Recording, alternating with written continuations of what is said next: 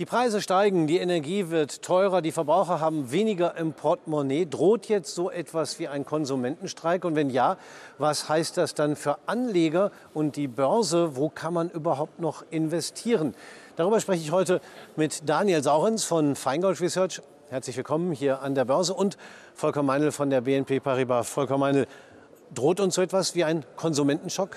Ja, das droht uns durchaus. Es kann äh, möglich sein, sowohl in Amerika, ich kann für Deutschland reden, da gab es jetzt gerade äh, die Umfrage, dass 60 Prozent der Bevölkerung gerade mal ihr Einkommen 100 Prozent nutzen für die Ausgaben. Das heißt, da bleibt überhaupt nichts mehr, um nebenbei mal einfach irgendwie neue Kleider oder ein neues Auto oder was auch immer zu kaufen. Das heißt, das Sparen, das fängt schon an und äh, wenn die Inflation weiter so hoch bleibt und äh, die ganzen Rahmenbedingungen so bleiben, dann droht uns tatsächlich dieser Schock. Ja, und da ist natürlich die Frage, betrifft das dann nur Aktien aus diesem Einzelhandelsbereich oder betrifft das die Börse insgesamt, Daniel Saurens?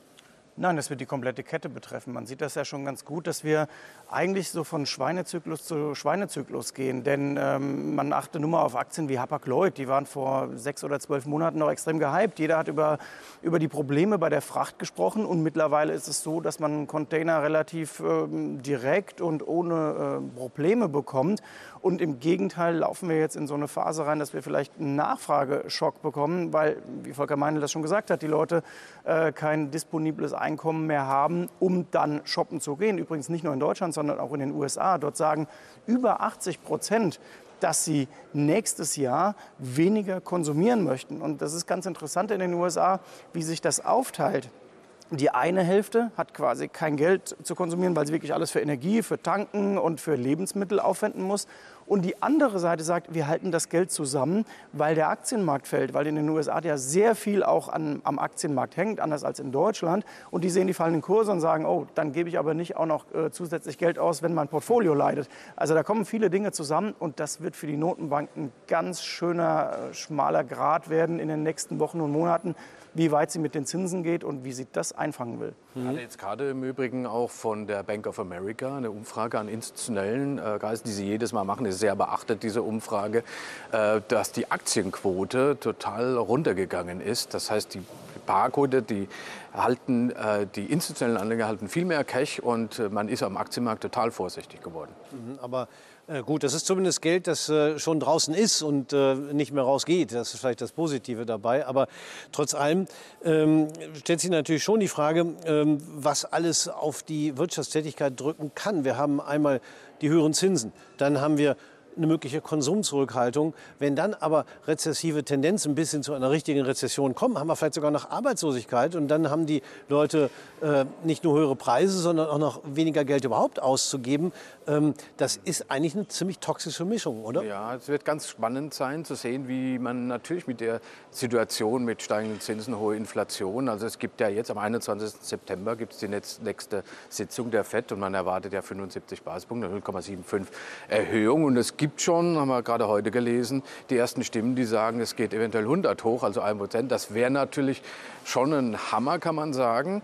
Und wenn die Zinsen doch sehr stark, sehr rasant steigen, äh, dann, äh, und, und die Wirtschaft nicht entsprechend mitwächst, dann kann man sich vorstellen, was passiert. Ja, und in den 70er Jahren gab es ja dieses Phänomen der Lohnpreisspirale oder man könnte auch sagen Preis-Lohnspirale, wie auch immer. Äh, bei der Lufthansa gab es jetzt schon äh, deutliche Lohnerhöhungen bei den Piloten. Äh, werden wir das in anderen Branchen auch sehen und wird das dann die Teuerung noch mal zusätzlich befeuern? Das könnte es sein. Es gibt aber auch andere Stimmen, da, wie beispielsweise Herr Fratscher vom, vom DIW, also dem Wirtschaftsforschungsinstitut aus Berlin, der sagt, das ist überhaupt nicht von einer Lohnpreisspirale Signale. Alles wäre noch relativ stabil und, und normal. Das heißt, es ist eher eine Frage, wie man sich an diese hohen Preise dann gewöhnen kann. Aber schauen wir mal. Schauen wir mal, ist natürlich äh, auch ein gewisser Unsicherheitsfaktor. Daniel Saurens, äh, man könnte es ja auch von der anderen Seite mal sehen und sagen, wir, wir haben, machen uns alle tierische Angst in alle Richtungen. Ähm, die Aktionäre halten sich vom Aktienmarkt fern, institutionelle haben eine hohe Cashquote. Was ist denn, wenn es vielleicht doch nicht so schlimm kommt? Genau, das ist ein guter Ansatzpunkt und äh, da hilft, wenn man sich mal anguckt, wie stark ist die Absicherungsquote unter institutionellen Anlegern und äh, wie hoch ist der Pessimismus. Und da kann man im Moment sehen, ich fange mal mit dem Positiven an, ein bisschen Mut zu machen. Der Pessimismus und die Absicherung ist auf einem Level, des Jahres 2008, des Jahres 2002, 2003 und auch auf dem Level der Corona-Krise im März 2020. Das ist die gute Nachricht, weil das heißt, ähm, wenn sehr viele abgesichert sind, ist man sich der Risiken schon bewusst. Das Blöde ist, wenn wir jetzt mal zurückgucken auf das Jahr 2008, da war die Cashquote und die Absicherung auch schon im Herbst 2008 sehr hoch. Bloß bis März 2009 war es prozentual doch schon noch mal ein ziemlich äh, holpriger Weg nach unten, will ich mal sagen. Also den DAX hat das beispielsweise von 5.000 auf 3.600 geführt. Also das war nicht so, dass man dann sagen kann, okay, jetzt sind alle abgesichert, alles fein, jetzt geht es wieder hoch. Und das, das ist eher so ein mittellangfristiger Indikator, will ich mal äh, sagen. Denn es ist natürlich auch so, der Pessimismus ist nicht zu Unrecht so hoch. Ich will mal ein paar Beispiele bringen. In den USA, der Immobilienmarkt ist sehr, sehr angeschlagen und gefährdet. Wir haben da Immobilienzinsen momentan auf 14 Jahreshoch. Und in den USA ist es statistisch immer so, wenn der Immobilienmarkt schwächelt, fällt irgendwann der Arbeitsmarkt hinterher. Jetzt könnte man sagen, na wunderbar, das ist ja eigentlich das, was die US-Notenbank will. Die wollen ja, dass der Arbeitsmarkt auch endlich mal ein bisschen Druck bekommt, weil dann geht der Lohndruck zurück und dann habe ich dieses Phänomen Inflation mit einer Rezession dann möglicherweise eingefangen. Das Blöde ist dann für den Aktienmarkt wiederum, das tut weh und das kann auch noch eine Zeit lang äh, wehtun. Und um an Volker mit einer guten Nachricht wieder zu übergeben, wir haben natürlich aber auch schon eine gute Wegstrecke geschafft im DAX. Äh, wir waren bei 16.300 fast, 12.4 war das Tief, da sind wir ja gar nicht weit von weg. 4.000 Punkte ist schon mal ein Pfund. Und auch in den USA, jetzt wieder unter der 4.000, der S&P, ähm, es ist schon ein bisschen was äh, gemacht. Die Frage ist, wie, weit, wie, wie schnell man sich am Aktienmarkt auf die, auf die reduzierten Gewinne, also sagen ja alle, 2023 werden die Gewinne der Unternehmen weitaus geringer sein als jetzt und wie weit der Aktienmarkt das schon frühzeitig antizipieren kann. Mhm. Das wird äh, entscheidend sein. Ähm, und es kommt ein weiteres Problem dazu. Wir hatten die Tage also vom, vom Derivateverband der Sitzung und der äh, ehemalige Finanzminister Peer Steinbrück war da und er hat noch einmal, es ist nicht neu, dieses China-Thema angesprochen und unter anderem gesagt, das, was wir gerade mit Nord Stream 1 und 2 erleben, ist Kindergarten gegenüber das, was potenziell kommen kann von China. Und dann reden wir von ganz anderen Problemen, wissend, wie viele DAX-Unternehmen mit China handeln. Mhm. Er ist eigentlich ziemlich genau so pessimistisch, äh, wie Sie sagen, dass der Markt im Moment ist. Ähm, bei Ihnen steckt ja auch ein bisschen Optimismus drin. Äh, wenn wir mal so Aktien aus dem Tech-Bereich nehmen, die vielleicht auch noch mit dem Einzelhandel zu tun haben, äh, die hat es ja dann gleich doppelt getroffen. Einmal äh, vom Rückgang der Tech-Aktien und dann der Druck auf die Konsumaktien. Steckt da das größte Turnaround-Potenzial drin? Da steckt möglicherweise viel Turnaround-Potenzial drin, möglicherweise auch bei Industriekonzernen, wenn sich über die nächsten Jahre die Energieproblematik anders entwickelt sollte, als viele jetzt denken. Denn wir dürfen ja nicht vergessen, wir sind alle keine Hellseher und übrigens sind auch die Volkswirte allesamt keine Hellseher. Denn wer hätte gedacht, im Frühjahr 2020 wie man aus Corona rauskommt äh, am Arbeitsmarkt äh, mit der Inflation. Ich habe die wenigsten Stimmen gehört, die im Frühjahr oder im Frühsommer 2020 gesagt haben, dass das eintreten wird, was wir jetzt sehen. Ähm, da waren ganz andere Szenarien ausgemalt. Und es ist ja auch noch die Frage, wie reagieren die Staaten ähm, bei der Eingangsfrage des Konsums? Buchen die Geld aufs Konto? Ähm, das heißt, federt man somit äh, die, die schlimmsten Sorgen ab? Und wenn ja, wie viel Geld bucht man da drauf? Ähm, das ist alles äh, zu diskutieren. Aber grundsätzlich glaube ich in diesem Jahr, das Aktienjahr ist extrem kompliziert. Uns ist es zum Glück gelungen, unsere Portfolios flat zu halten seit Jahresbeginn. Das geht aber nur in diesem Jahr, wenn man sehr diszipliniert ähm, sich anschaut, in welcher Phase ist der Markt gerade. Und der Markt, der DAX vor allen Dingen, zeigt dieses Jahr sehr viele dieser 1000-Punkte-Phasen. Ähm, das war zuletzt zu sehen, äh, wir haben 12.600 gesehen und der DAX geht dann fast auf 13.600, bevor dann die Inflationsdaten aus den USA kamen. Wir haben im Frühsommer eine ziemlich absurde Rallye eigentlich gesehen auf 14.700 nach oben, wo jeder gedacht hat, warum eigentlich? Wo kommt das her? Und diese Phasen, wenn dann auch die Volatilität niedrig ist und wenn alle entspannt waren, die konnte man 2022 sehr gut für Absicherung nutzen. Mhm. Und man musste auch mal ein Plädoyer für die Produktgattung Derivate nutzen. Denn Fakt ist, man konnte sein Portfolio 2022 mit Derivaten, auch mit Absicherung, mit Putz sehr gut gestalten. Wer diese klassische Delta-1-Strategie über ETFs oder Indexzertifikate gefahren hat, einfach nur behalten hat, na klar, der ist deutlich im Minus und der ist mitunter sogar sehr stark im Minus. Aber dieses Jahr hat immer Chancen gegeben, sich an Ausverkaufsphasen ein bisschen konstruktiv einzukaufen, aber ja. vor allem in Übertreibungen auch abzusichern. Also das war schon möglich. Beispiel Salando. Also wenn wir jetzt bei Hightech und Konsum sind, da haben wir genau. beides zusammen. Äh, was trauen Sie da der Aktie zu? Ja, das ist so ein klassisches Beispiel. Also die waren in der Corona-Phase extrem gehypt. Jeder dachte, das geht genau wie bei Home24 äh, und wie sie alle heißen, nur nach oben und jeder bestellt nur noch im Internet. Dann hat man gemerkt, äh, die haben ganz andere Probleme. Die Aktie hat sich dann geviertelt. Das sehen wir auch in den USA bei Zoom und wie sie alle heißen. So, und jetzt geht es darum, identifiziere ich eine gewisse Markenstärke bei der Firma und mit Blick auf 2023 kann die wieder etablieren, dass die Kunden zurückkommen und wie locker sitzt auch das Geld, um bei Zalando beispielsweise einzukaufen. Da sind wir wieder bei der Eingangsfrage. Wenn ich Gas bezahlen muss oder Strom, mhm. ist die Frage, bestelle ich den neuen Turnschuh oder die neuen Klamotten oder warte ich noch ab? Also das hängt ganz essentiell daran, wie viel disponibles Einkommen ist da. Für den Anleger macht es das natürlich nicht einfacher, wenn äh, solche düsteren Wolken über der Börse hängen, gerade für äh, nicht nur Hightech, sondern in dem Fall auch Einzelhandel und Konsum. Aktien, dann stelle ich mir natürlich schon die Frage, wo kann ich als Anleger oder Anlegerin äh, noch sinnvoll investieren? Macht es vielleicht Sinn, Volker auch mal ganz woanders hinzugucken, in den Edelmetallmarkt? Da hatten wir ja zumindest äh, zarte Erholungstendenzen, zum Beispiel bei Silber. Wäre das sowas? Ja, durchaus. Wir hatten jetzt die Tage gesehen, dass Silber plötzlich 5, 6 Prozent hochging. Äh, da scheint ein bisschen Nachholpotenzial zu sein im, Vergleich zu Gold, äh, das ja eher so ein bisschen seitwärts dümpelt, schon seit langer Zeit. Mhm. Äh, aber wir sehen durchaus am Metallmarkt interessante Entwicklung. Das kann etwas durchaus sein, aber allerdings muss man sich dort auch auf die Volatilität einstellen, die wir dort im Rohstoffbereich haben. Vielleicht eine Idee auch eher auf Rohstoffaktien, also Unternehmen, die in dem Bereich oder auch Öl unterwegs sind, äh, da einen Blick drauf zu werfen. Und, äh, und abseits von, weil wir jetzt viel über Rohstoffe reden, kann man auch beim Aktienmarkt nochmal schauen.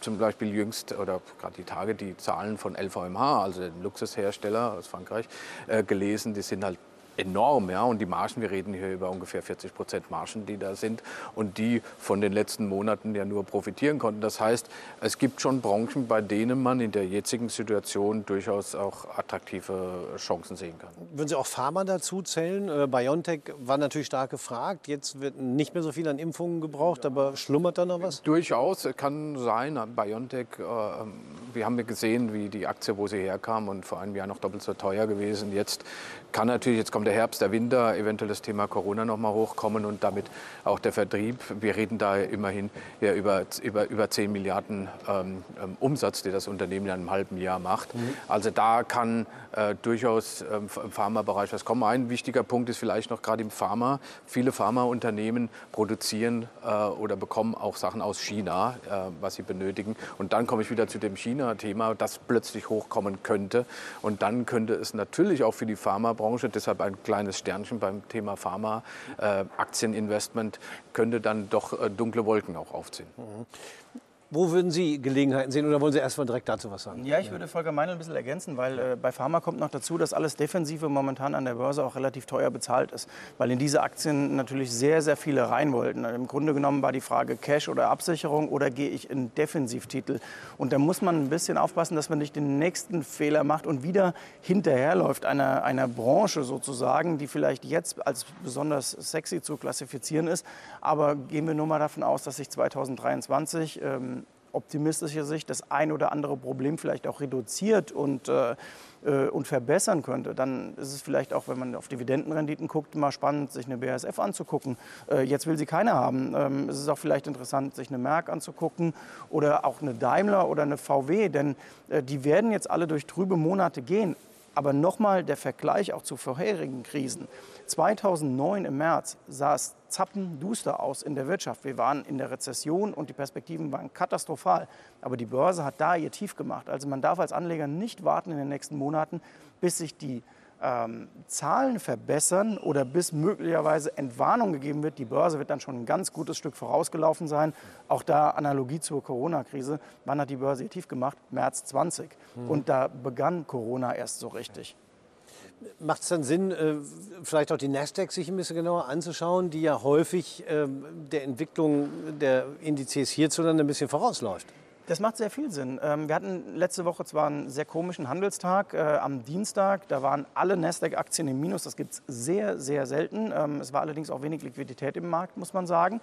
Aber historisch ist es so, über die letzten 20, 25 Jahre, dass Tech-Aktien mehrere Monate vor den alten äh, Indizes wie Dow, S&P und DAX, äh, wie sie alle heißen, ihr Tief markieren. Und wenn man so ein bisschen unter die Oberfläche guckt, sieht man auch schon, dass äh, viele Aktien sich in der Bodenbildung befinden und ähm, die werden natürlich auch sofort am Start und die sensibelsten, wenn der Markt antizipiert, dass, die Zins, äh, dass der Zinszyklus irgendwann sein Ende findet. Das heißt, auch da die werden nicht anspringen, wenn es heißt, so, das war jetzt die letzte Zinserhöhung, sondern wenn der Markt einpreist, dass die letzte Zinserhöhung in den USA erfolgt sein wird. Mhm. Immer diese Voraussicht, mindestens mehrere Monate an der Börse. Ja, wenn ich jetzt investieren will, kann ich natürlich direkt in Aktien gehen. Ich könnte aber auch mit Hilfe von Zertifikaten zum Beispiel versuchen, mir auch noch einen Puffer einzubauen, äh, noch ein bisschen mehr Sicherheit reinzunehmen. Was wäre da im Moment am sinnvollsten? Ja, das sind die Klassiker wie Discount-Zertifikat oder Bonuszertifikat, weil man eben abgesichert, also bis zu einem bestimmten Level investiert. Beim Discount-Zertifikat kaufe ich über das Zertifikat die Aktie günstiger. Dafür bin ich nicht dabei, wenn die Aktie exorbitant steigt, sondern mein Gewinn ist begrenzt von Beginn an. Das weiß ich. Ähm, und das Gleiche beim Bonuszertifikat, dass äh, bis zu einem bestimmten Level man äh, bei der Aktienentwicklung äh, dabei ist, aber nach unten noch abgesichert ist, beispielsweise 20, 30 Prozent, könnte die Aktie fallen und dennoch bin ich im Gewinn. Mhm. Und äh, es gibt ja verschiedene Möglichkeiten, äh, gerade bei Bonuszertifikaten, äh, dass ich eine Begrenzung nach oben habe oder sie nicht habe. Äh, ich vermute mal angesichts der Aussichten im Moment, äh, ein Bonuszertifikat ohne Cap, ohne Be Gewinnbegrenzung nach oben braucht man eigentlich kaum. Oder sehen Sie es anders?